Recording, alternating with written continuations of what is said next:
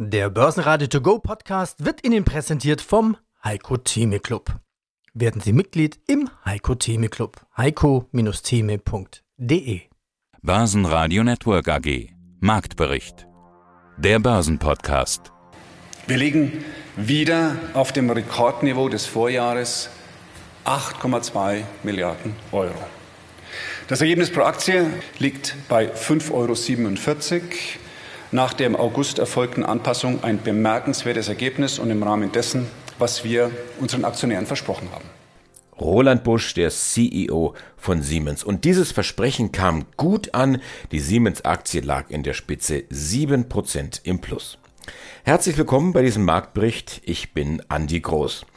Der DAX selber kam am Donnerstag nur auf ein kleines Plus von 0,2 Prozent und schloss bei 14.266 Punkten.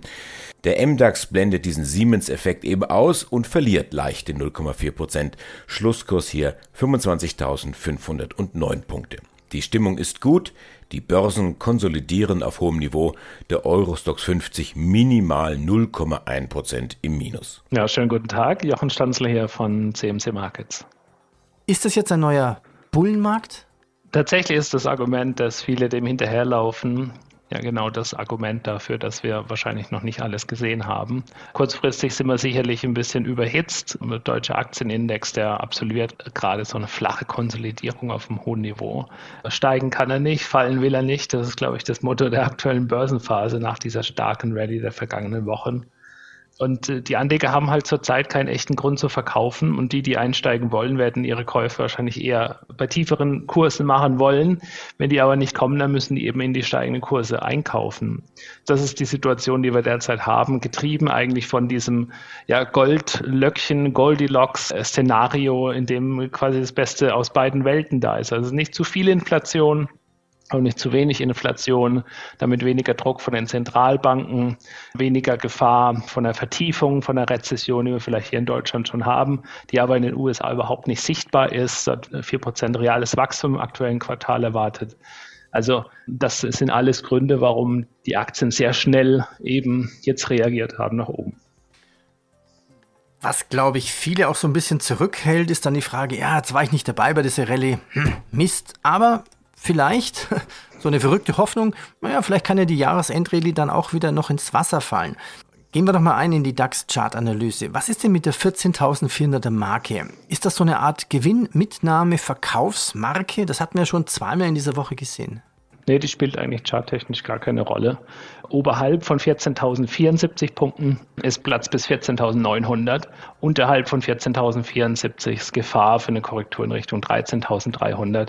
Und ich glaube, das ist ein bisschen jetzt äh, je nach Nachrichtenlage auch die Handelsspanne, die wir jetzt zu erwarten haben für die nächsten Wochen. Und noch einmal Siemens und noch einmal Roland Busch. Wie fundamental stark wir unser Unternehmen sehen, drückt sich auch in dem Vorschlag für die Dividende aus. 4,25 Euro, ein Plus von 25 Cent und damit auf Linie mit unserer progressiven Dividendenpolitik. Und was macht die Aktie? Da haben wir eine Bodenbildung ja im Jahr 2020 gehabt, die sich äh, ereignet hat zwischen 58 und 86 Euro. Und dann zwischenzeitlich waren wir äh, bei, bei Siemens auch schon mal äh, bei 157 Euro, hatten jetzt eine Korrektur bis 92 Euro und sind jetzt eben aus der Bodenbildung von damals an so einer Widerstandsmarke bei 131 Euro sind wir da heute dran gelaufen mit diesem Kurssprung. Genau das Hoch ist genau so eine Fibonacci-Extensionsmarke, 131 Euro und 79 Cent. Sollte man darüber schließen, wäre Platz bis über das bisherige Hoch, also zu einem neuen Allzeithoch bei Siemens 159 Euro und 67 Cent wäre das. Ansonsten könnte es auch sein, dass da jetzt ein bisschen der Deckel drauf ist bei der 131. Starke Zahlen auch bei ThyssenKrupp. Der Stahlhersteller verdreifacht das Ergebnis. Äh, die Anleger sind skeptisch. Bei 6,12 Euro ist der Deckel drauf, konnte jetzt auch in der laufenden Woche nicht überschritten werden. Wir bräuchten einen Wochenschluss über 6,12 Euro. Ansonsten ist diese Bodenbildung, die wir im Jahr 2020 hatten, ja, wird damit noch in Frage gestellt. Im freien Fall die Aktie von Morphosis. Nachdem mit dem Alzheimer-Medikamentekandidaten ein möglicher Blockbuster auf der Zielgeraden gestoppt wurde, eigentlich nicht ungewöhnlich in der Biotech-Branche. Also vom letztwöchigen Schlusskurs bis zum Tief dieser Woche 33 Prozent Minus. Jetzt aktuell haben wir immer noch 28 Prozent Minus. Erreichen damit aber eine charttechnische Projektionsmarke. Man mag es gar nicht glauben. Auch da kann man noch charttechnisch ähm, argumentieren. Wir waren ja schon mal bei Morphosis sehr viel höher gewesen. Sehr, sehr viel höher Anfang 2020, hatten dann einen Abwärtsimpuls eine Gegenbewegung und diese lange, lange Korrektur, deren benenne es jetzt mal 61,8 Prozent Fibonacci-Extension aus der Trendwende des Jahres 2020. Dieses Korrekturlevel, dieses Projektionsziel ist bei 15,49 Euro. Aktuell wird sie gehandelt bei 14,80 Euro.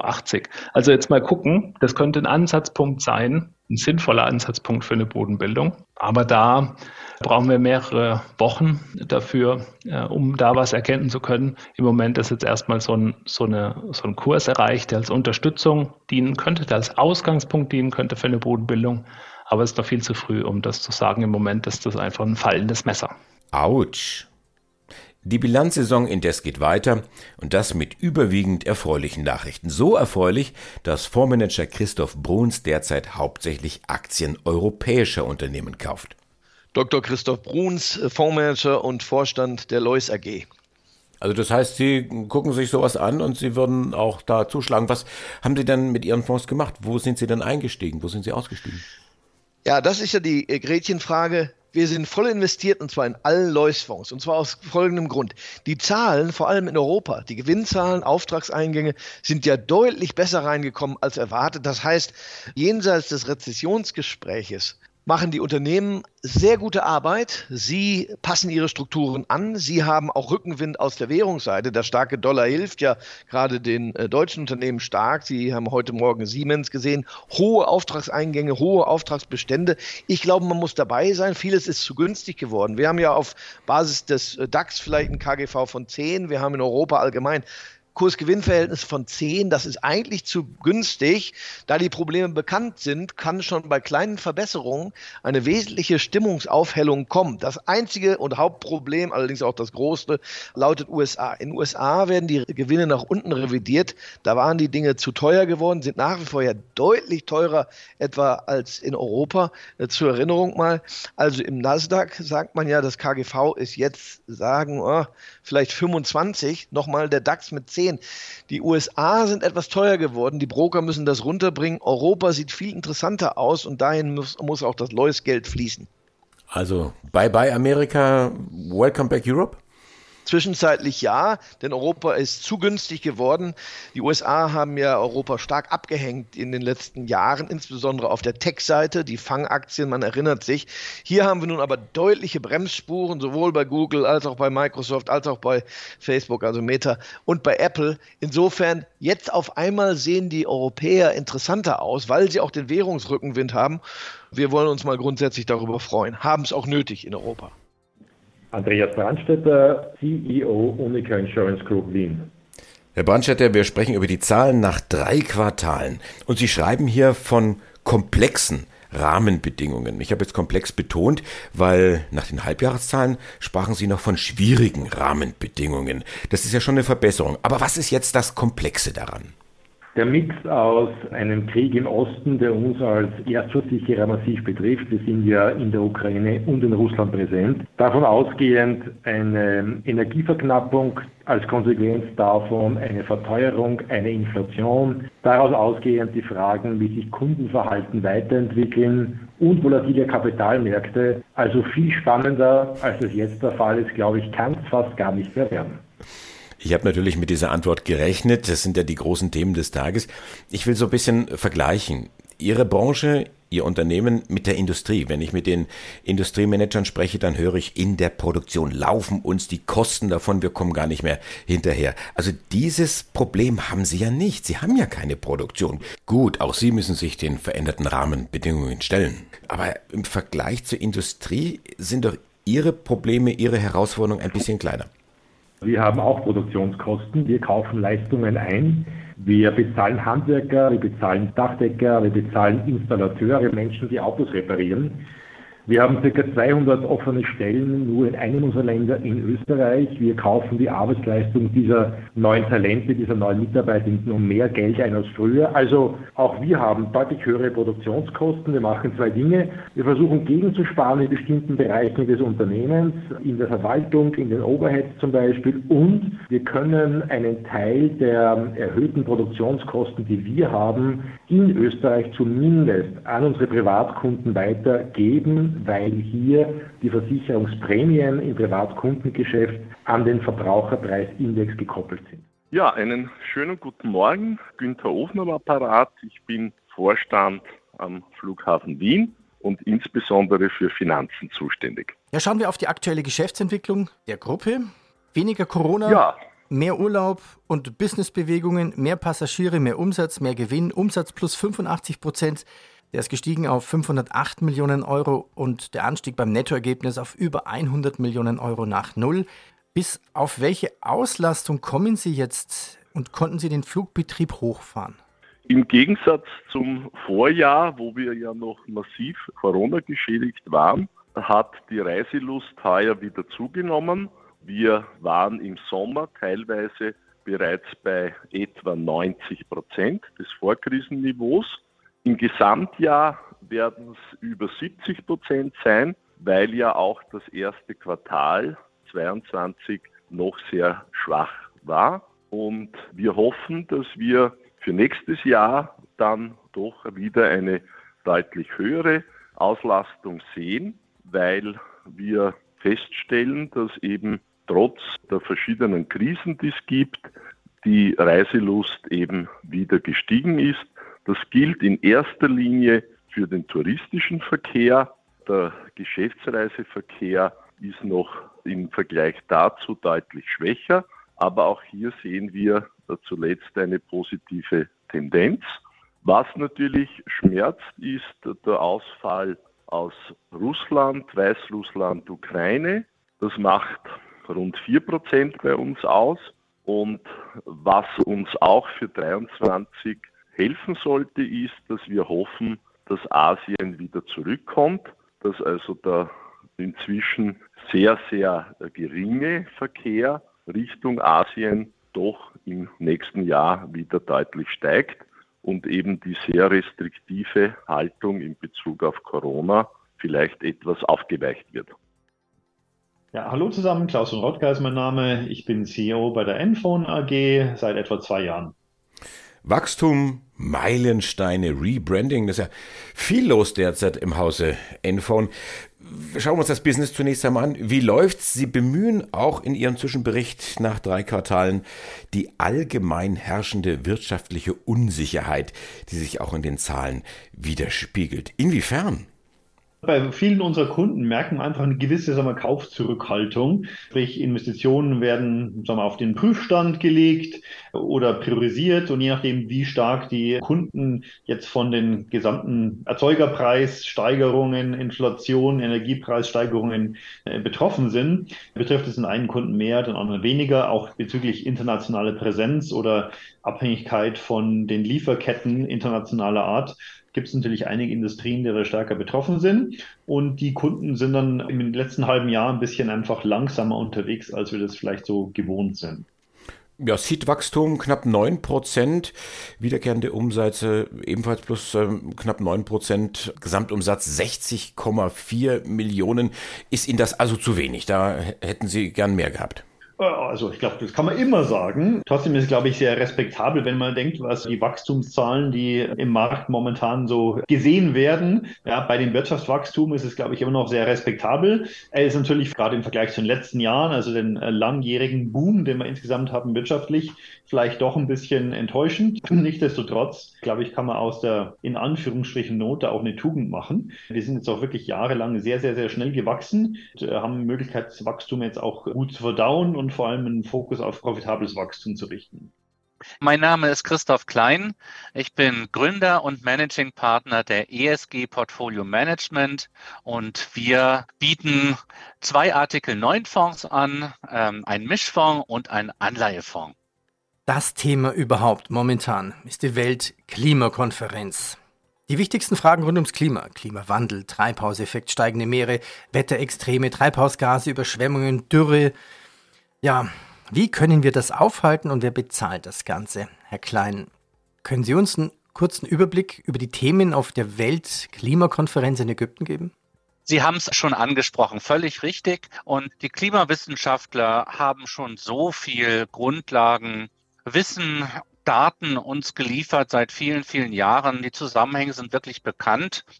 Wir wissen, besonders Treibhausgase, diese Greenhouse Gases, sind hauptverantwortlich für den Klimawandel. Die Konsequenzen sind bekannt. Wir haben es letztes Jahr im Ahrtal sehr nah gemerkt.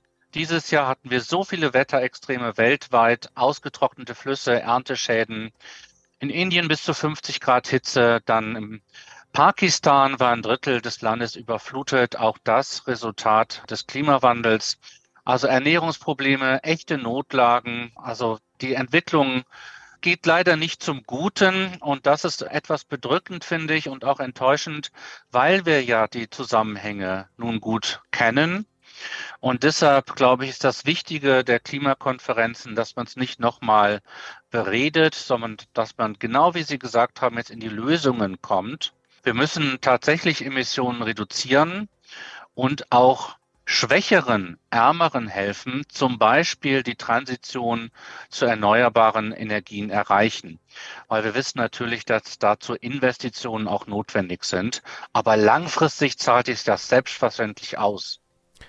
Auf der MKK in München hat Kollege Sebastian Leben etliche Experten getroffen, wie Jessica Schwarzer, Sala Bumidi oder die Chefs von Softing. Ernst Molker, Finanzvorstand der Softing AG.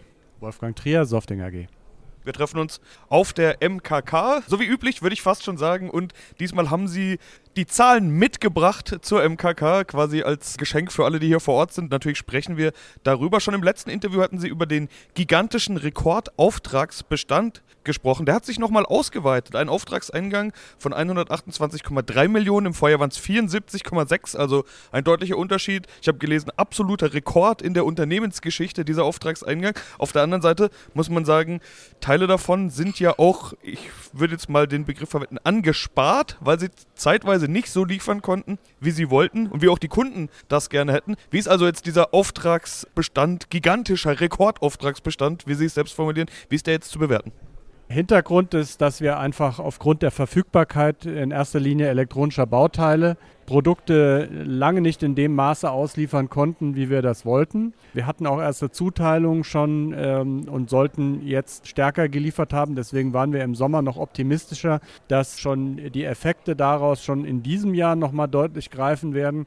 Das hat sich jetzt etwas verlagert in das erste Quartal oder beginnt mit dem ersten Quartal 2023. Aber im Grunde würden wir uns doch sehr viel mehr darüber freuen, diesen Auftragsbestand geringer zu haben, dafür den Umsatz höher auszuweisen und dann auch ein deutlich besseres EBIT zu produzieren, äh, als uns das bisher gelungen ist.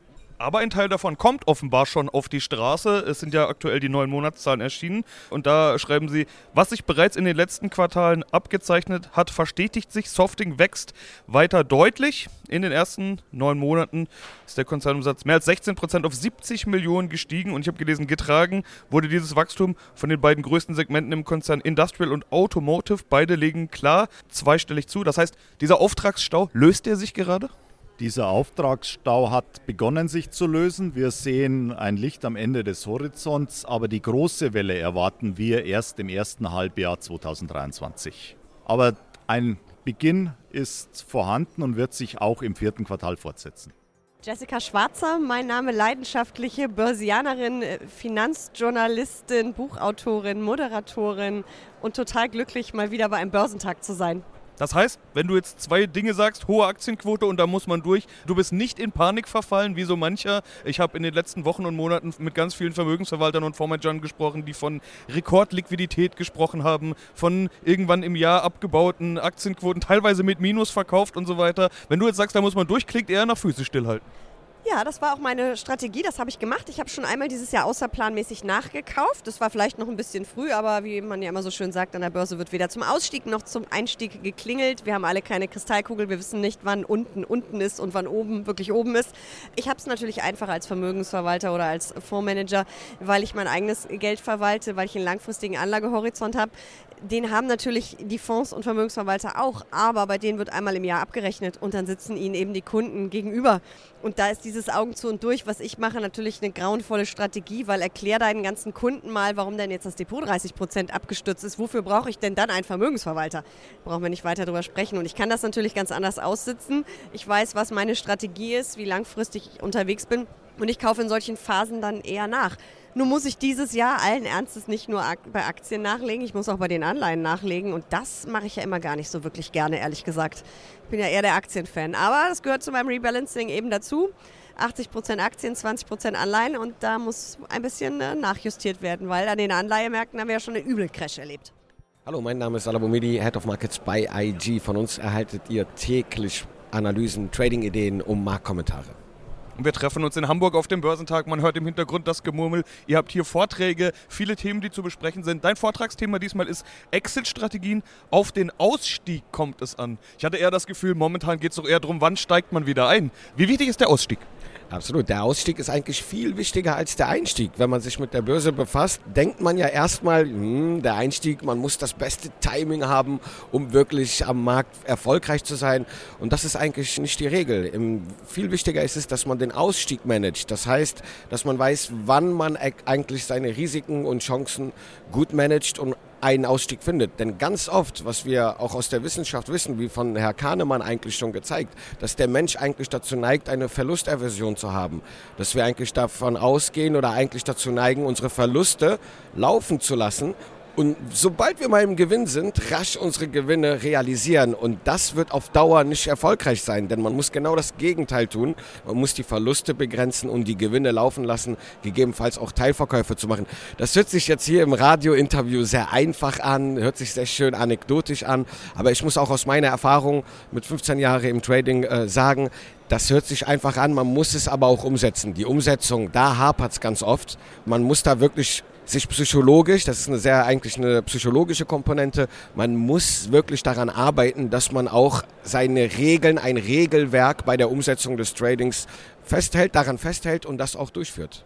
Aber das heißt, wenn wir über den Ausstieg sprechen, dann sprechen wir vor allen Dingen über den Ausstieg bei Verlusten.